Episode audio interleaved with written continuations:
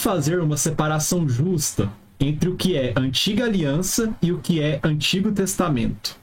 É, então, isso, isso é uma questão de, de, linguagem, né? A gente tem que, tem que observar que quando a gente fala de Antigo e Novo Testamento, nós estamos usando aí uma, uma linguagem é, bem posterior a, aos tempos bíblicos, né? Alguma coisa que já, já vem aí dos tempos medievais, da Reforma, já se usava essa expressão.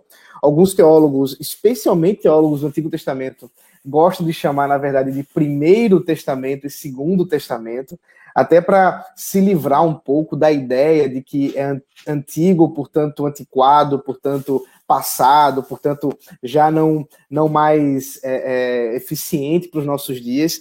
É, eu lembro do reverendo Mauro Meister, é, sempre comenta que se você fizer uma busca pelas pregações nas igrejas evangélicas, você vai ver em termos de proporção é, uma, uma, disparidade muito grande de ênfase de pregações no Novo Testamento com relação ao Antigo Testamento, apesar de o nosso cânon bíblico ser é, muito maior o Antigo Testamento do que o Novo.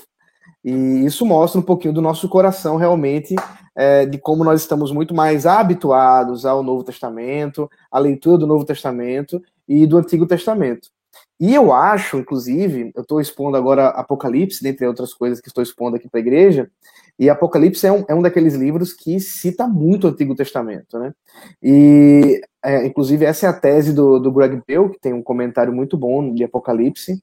E eu acho que um dos problemas da nossa interpretação do Apocalipse é porque a gente é muito ignorante sobre o Antigo Testamento. E talvez seja, seja exatamente por isso.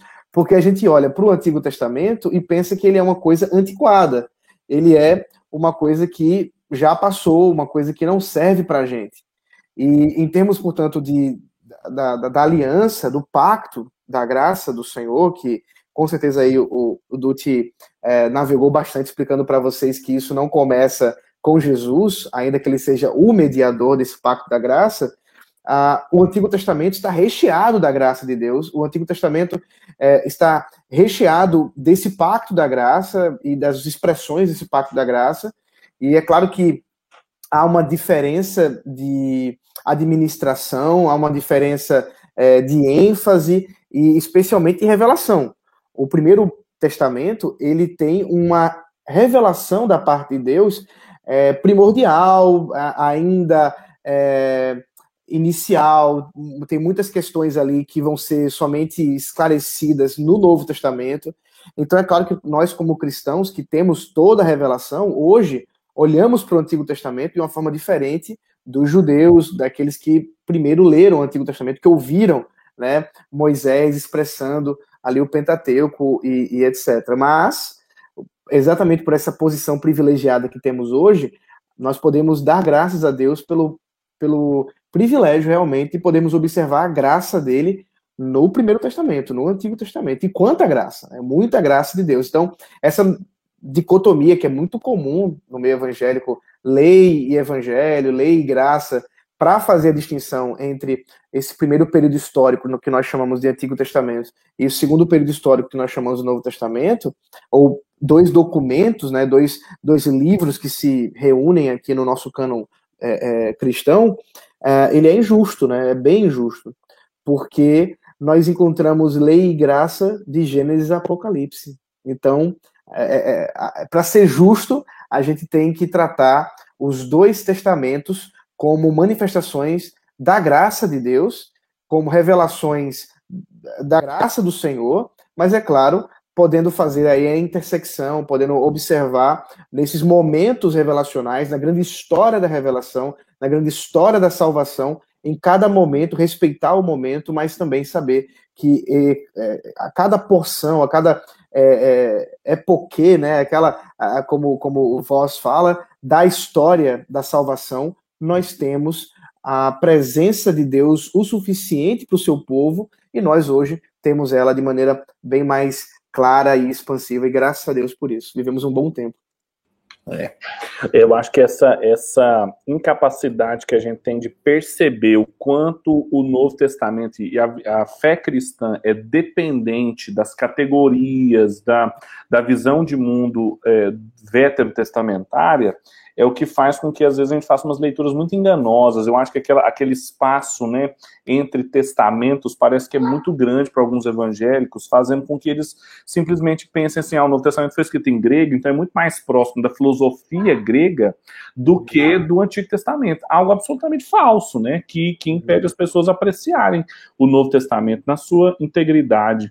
Eu me lembro de um livrinho da Edith Schaefer que o título era O Cristianismo é Judaico. Uhum. E, e, isso é, é, muito legal e contraindutivo assim, para os evangélicos, porque a, o Logos é, é, de João não é o Logos de Heráclito, é a sabedoria é, hebreia, hebraica, né? É é, é, é, é, provérbios, é muito mais próximo de provérbios. Então, você mencionou Apocalipse, né? Como que as categorias ali são melhor compreendidas à luz da, da teologia do Antigo Testamento. E por muitos anos, assim, Apocalipse foi interpretado em diálogo com religiões de mistério gregas e coisas assim, que não fazem uhum. sentido do ponto de vista interpretativo, né? Sim, sim. Na verdade, hoje, né, em termos de escatologia é, bem dos nossos tempos, o pessoal prefere usar as categorias do jornal do que as categorias do Antigo Testamento. Exato. E isso é um grande problema, né? Então, é, para dar um exemplo aqui, um tema bem é, é, é, é, polêmico, né, que chama a atenção, quando o pessoal pensa assim, ah, a marca da besta, geralmente o pessoal vai olhar no jornal e procurar a marca da besta em, em alguma das páginas é, é, do jornal, se vai qual é a, a, marca da besta atual.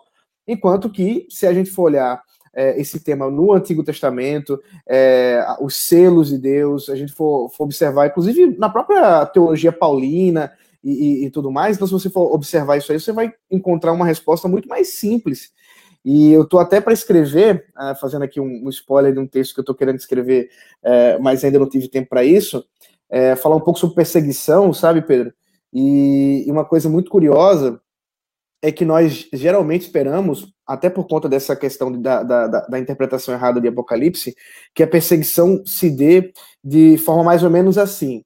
Ah, você ama Jesus? Então vem aqui para a salinha, eu vou cortar sua cabeça.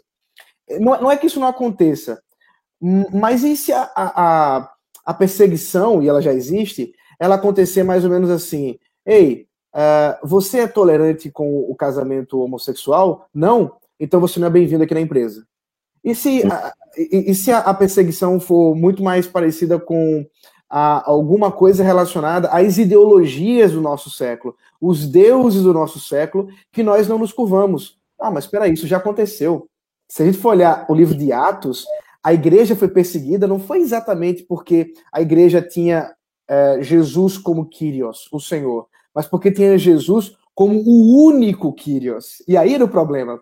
Porque se você não se curvasse a César, você não se curvasse a Zeus, você não se curvasse a, a sei lá, outros deuses da, do panteão romano grego, é, você era uma pessoa não bem-vinda, não bem-vinda aos círculos sociais, não bem-vinda aos círculos econômicos, e, obviamente, a, as, as perseguições se acentuaram exatamente por esse caminho.